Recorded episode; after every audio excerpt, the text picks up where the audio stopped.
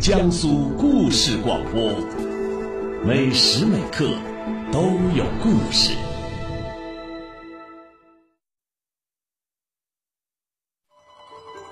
古人读书有红袖添香，清茶一盏。今天，你的阅读有我们陪伴。新书快读，让阅读变得简单。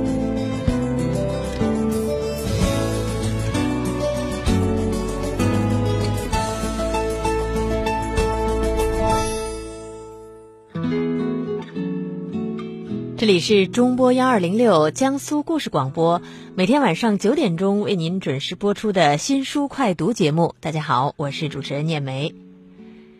不知道为什么啊，自从这个《秘密花园》这种绘本图书问世以来啊，各种绘本书是风行一时。这些绘本书呢啊，都有一个共同的旗号，就是啊，让成年人缓解这个工作。压力缓解这种紧张的神经，然后呢，可以让孩子们呢啊增加这个美感啊，能够达到怡情养性的这样的目的。我虽然在节目里也偶尔推荐这样的书，但是一般来说，我不大会推荐这些绘本，因为我不觉得这些绘本真的有出版方宣传的那样有什么解压作用啊、提高艺术修养的作用啊等等等等啊，不见得会这样。甚至于，我也听到一些十几岁的孩子，按道理他们应该是最喜欢这种绘本的。但是，我也听到一些嗯比较有想法的孩子说，真的不明白这样的绘本为什么会风行一时，感觉有点无聊。但是呢，我今天倒是真的看到一本绘本，还真让我眼前一亮，感觉和其他的绘本不太一样。所以呢，在今天的节目当中啊，我要给大家推荐这样的一本绘本图书。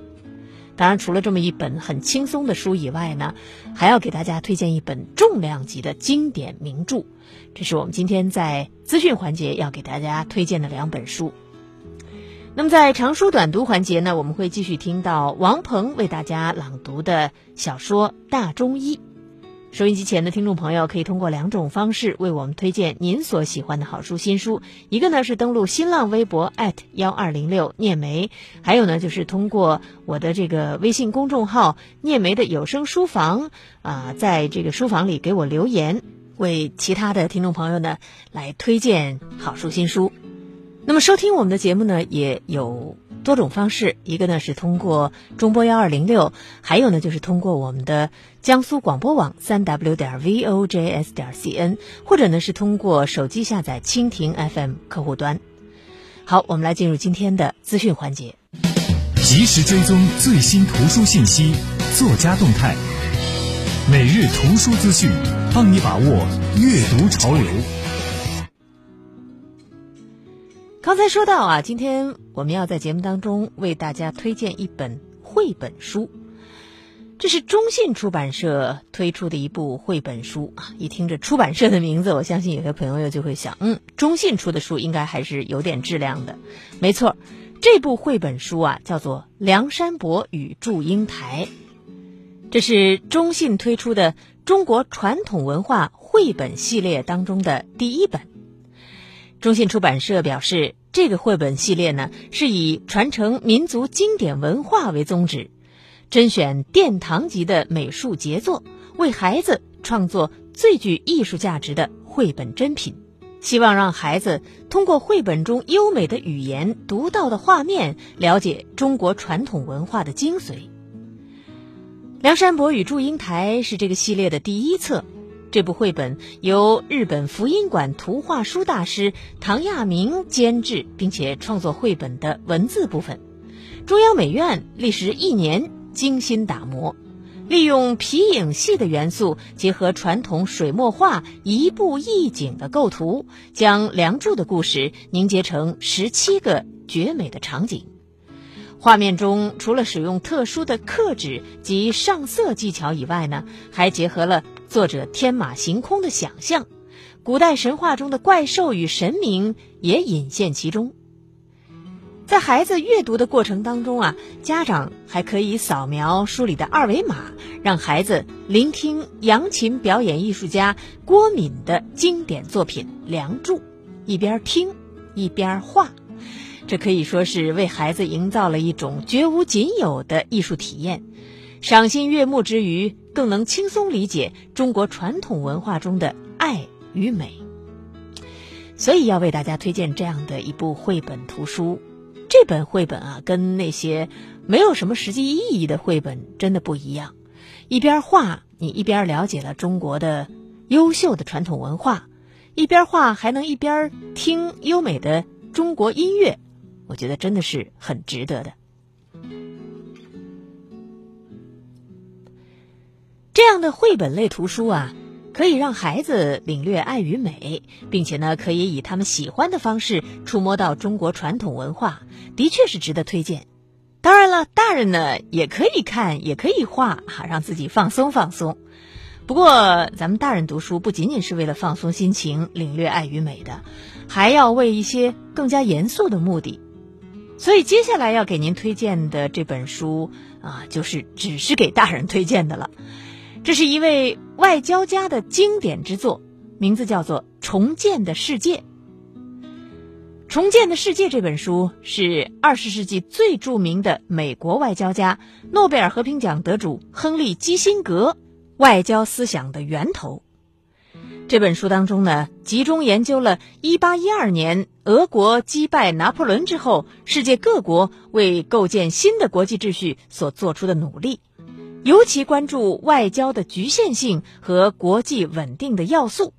作者聚焦于英国外交大臣卡斯尔雷及其对手奥地利外长梅特涅，阐述了他们在乱中求稳的过程中发挥的作用。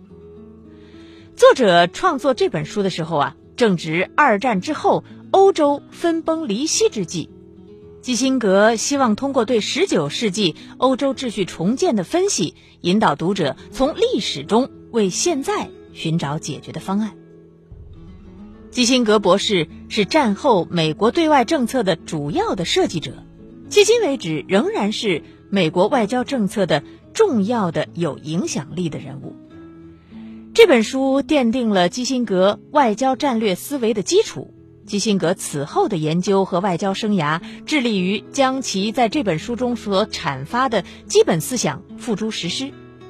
无论是冷战之后出版的大外交，还是二零一四年最新出版的《世界秩序》一书，其基本思路都是在呼应重建的世界，通过不同年代的案例阐述军事理论，这就是各方妥协，以现实的态度接受多元世界，以大体的军事彼此制衡，从而达到和平共处。基辛格从来不会将志向限于七尺书斋之内，他在历史经验中为世界格局寻找解决之道。他对于和平谈判背后的策略和哲学的分析，直到今日仍然有很强的指导意义。此外，伊拉克战争和阿富汗战争之后，美国对外政策呢一直有着激烈的辩论，要理解其辩论的实质和走向，这本书大有帮助。那么，对于普通读者来说呢，这本书是了解近代世界格局和历史发展的绝佳读物；对于专业研究者来说，这本书不仅有学术应用的作用，而且通过分析解读这部基辛格早期的学术著作，对于研究他的学术观点的形成有着十分可观的价值。当然，这样的书读起来会有点累啊。嗯，说实话，不是特别感兴趣的朋友，可能就不会去选择这样的书了。而接下来要在长书短读环节当中为大家选读的书呢，读起来是非常轻松的。这本书的名字叫《大中医》，说的是中医的事儿，但听起来呢像武侠小说。我们来听王鹏为大家朗读《大中医》。读完一部长书，既辛苦又费眼。长书短读，六天了解一部书。长书短读。宋子和一心想把宋浩培养成知名的中医，所以呢，从小就开始给他认识这中草药。平安堂的几百味中草药被宋浩辨识之后，每当宋子和经县城到药材公司购置中药的时候，就开始带宋浩去。因为药材公司的库房里有着上千种的中草药，不乏一些冷僻罕用的药物。那个时候，药材公司在全国还普遍存在，是个体中医诊所进购药材的唯一渠道。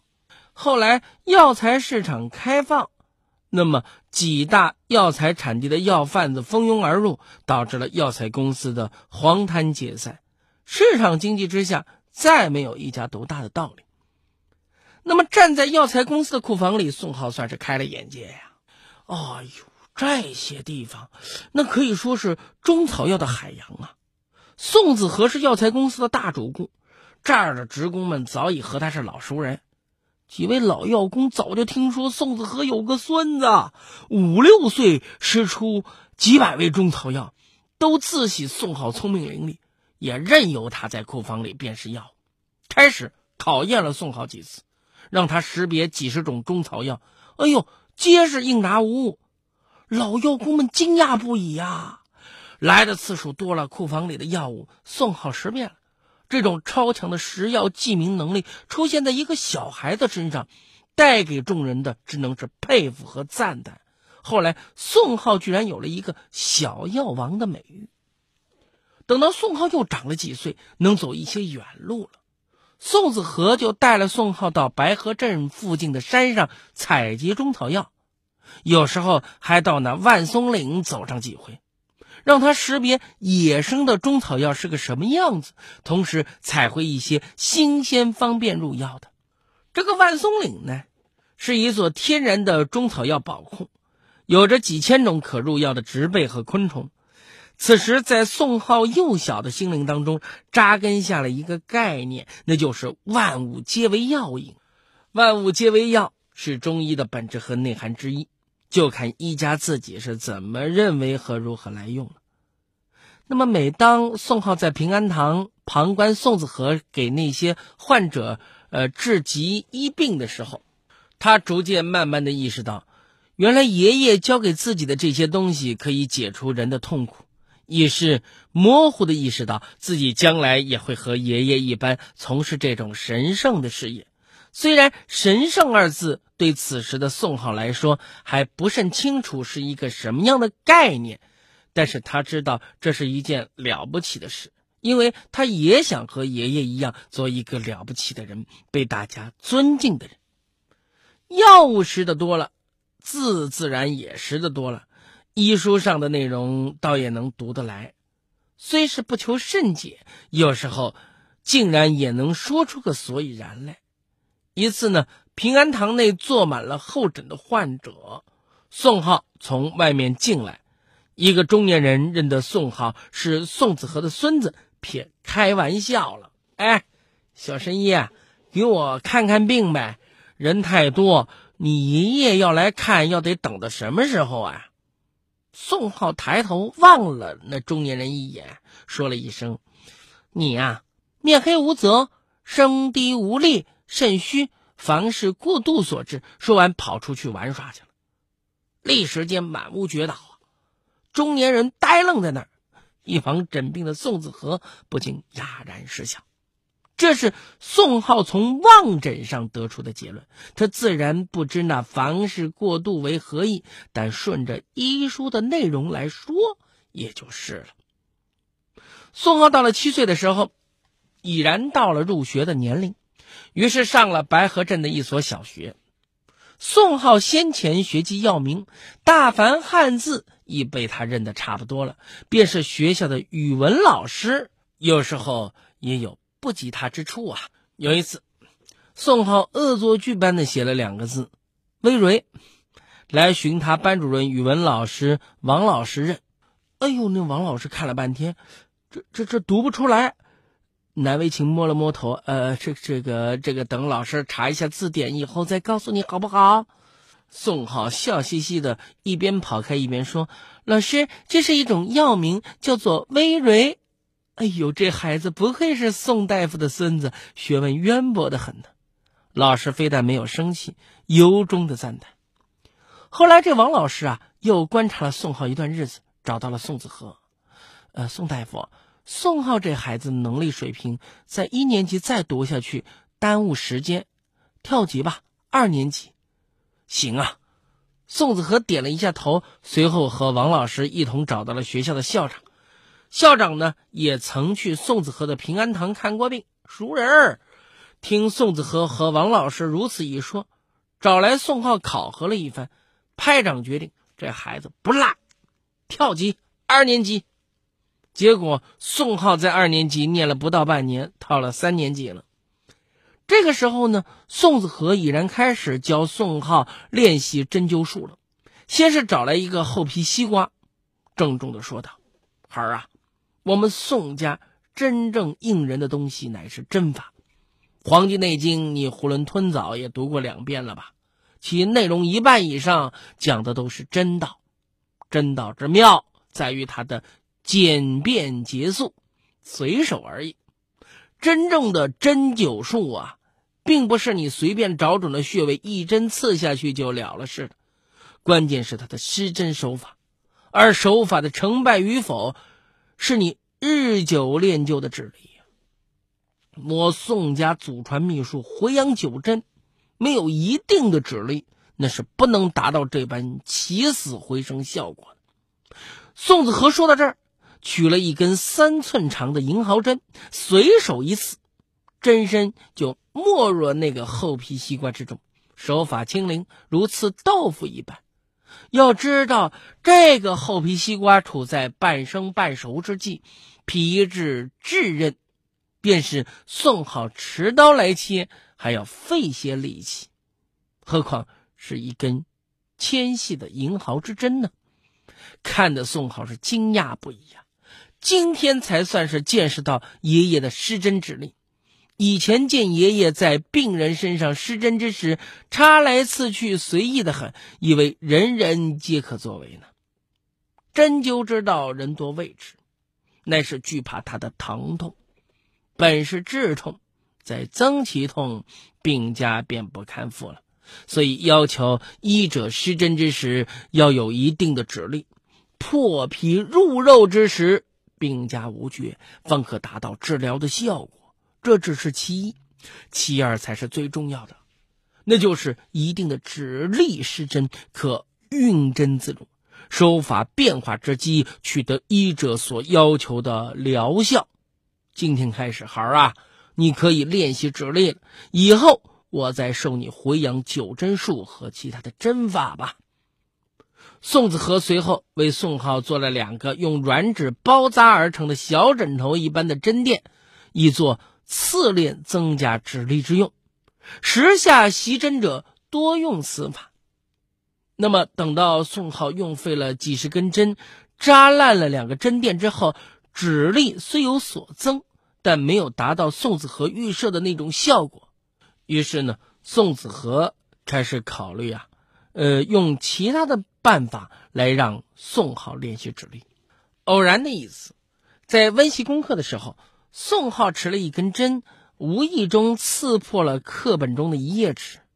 宋浩这时候忽有所悟，在合以五六页纸时，仍能轻松刺透；等增加到十几页纸的时候，有些阻力。用这个方法来练，刺的干脆，不透则折。若是一页一页的不断加厚。到最后，说不定一针下去能刺穿一本书呢。那指力不就是练成了吗？想到这儿，宋浩是兴奋不已，就开始以此刺扎纸张之法练习起来。结果指力突飞猛进，等到把全部课本刺烂了，已是达到一针下去贯穿几十页纸的程度，就开始又寻其他无用的书籍来练。班上同学一看，哎，宋浩的课本上无不是布满了密密的针眼，不解何故啊？以为是这位跳级的小同学贪玩所致，是为一大奇景。宋浩把手头上的书本都刺烂了，家中的那些医书可是不能用来扎的。无所能用之时，笑呵呵的他向班上的那些大哥哥大姐姐们说道：“你们有没用的书吗？我收购。”结果同学们送给了他一大堆废旧书籍，不曾收他分文。宋浩于是把这些书籍一本本的刺烂了，智力自是长大。几年下来，也不知道到了何种程度，反正百页厚的一本书被他一针下去，从封面到封底全本贯穿而透，自身毫发无损。又倒是读书破万卷，下笔如有神。而今宋浩则是刺破万卷书，针下生神力了。小学五年被宋浩用了不到三年的时间读过去了，顺利的升了初中。一个十几岁的孩子上初中，在白河镇上算是一件稀罕事了。宋子和心中尤为高兴，指望宋浩能最后考取一所著名的医学院校，继续进行医学上的深造。初中增加了地理、历史、植物等课程，自是引起了宋浩极大的兴趣，如饥似渴的学了起来。课本读完了，就寻了一些相关的课外书来读，觉得天下间真是有好多知识自己不知道。而就在这个时候，宋浩也遇到了一个难题，那就是多出来的英语这一课程，不知何故，宋浩下了万般努力就是学不来。其他功课门门优秀，偏是英语这一关把他拦住了。头一次期中考试，考了个五十九点五。差个零点五未及格，你批卷的老师也是，你大方一些，来个四舍五入不就得了吗？或是能激励一下，能令学生的成绩日后提上去，也说不定啊。偏偏他认真的很，就是让你不及格。这下倒好，宋浩的英语成绩再没有突破过他的这次历史上的最好记录了。宋浩学不好英语，开始厌烦了，跟他爷爷说。爷爷，这鸟语我学不惯。哎呀，能学到什么程度就学到什么程度吧，再努力一些就是了。将来不指着吃饭的啊！宋浩目前的成绩令宋子和是很满意的，倒也不是勉强宋浩去硬学自己不感兴趣的东西。当然了，宋子和呢还要考验宋浩的指力。几十张纸一针透过，针身不取。宋子和一看，欣喜不已呀，开始传授宋浩针法。首先传的是宋氏祖传秘术回阳九针。此回阳九针术与世传的回阳九针不同，传世的回阳九针泛指哑门、劳宫、三阴交、涌泉、太溪、中脘、环跳、足三里、合谷九大穴位。而宋氏家传的回阳九针，除去了中脘环跳，加入了人中百会九穴应针。施针的顺序和穴位多少的不同，配合以独特的针法，用以抢救不同的垂危险症，没有奇效。如此三年一晃过去了，宋浩也由初中升上了高中。虽是那英语成绩不济，别门功课却是优秀，倒也顺利的上了高中啊。且说这一天，宋子和又要考验宋浩的指令。宋浩指了案头一部厚厚的现代版《黄帝内经·素问轶事》，就说了：“爷爷，要不然用这本书来试吧，刺他几针，损坏不了他。”宋子和知道宋浩拿书来练针，三年指力必是飞增。哈哈，被你刺破的书本，这些年来也该有一车了吧？倒是你独创的练真奇法呀！如此厚的《素问》，你也能刺透它吗？这部《素问》是八百多页，四百多张纸，就是一寸的厚度。这么厚的书，半年前我就能够一针透过了。哦，真的吗？宋子和闻之惊讶。他认为宋浩能一针刺穿百余张纸倒是有可能，可是，一针下去能刺穿四百多张一寸厚度的硬纸，那是有些夸张了。你试试吧。宋浩取了一根三寸长的银毫之针，左手握住素问，另一端搭在了桌边上，右手持了针柄，凝神定志，轻喝一声，破，手去如电。针身定在了书的封面上，墨至其柄，真的锋芒已然从书的背面透出。纤细的银毫针竟然刺穿了四百多张一寸厚的硬纸。宋子和一惊而起，双挑大拇指，说了一声：“厉害呀！”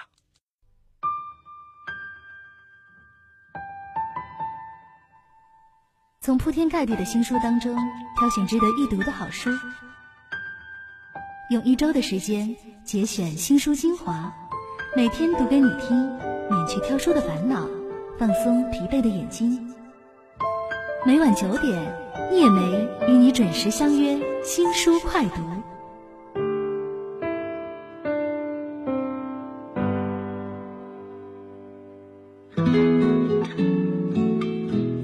这听起来啊是越来越玄乎了啊！一个学中医的少年，这个指力过人，一针下去，四百多页的书被他一针刺透。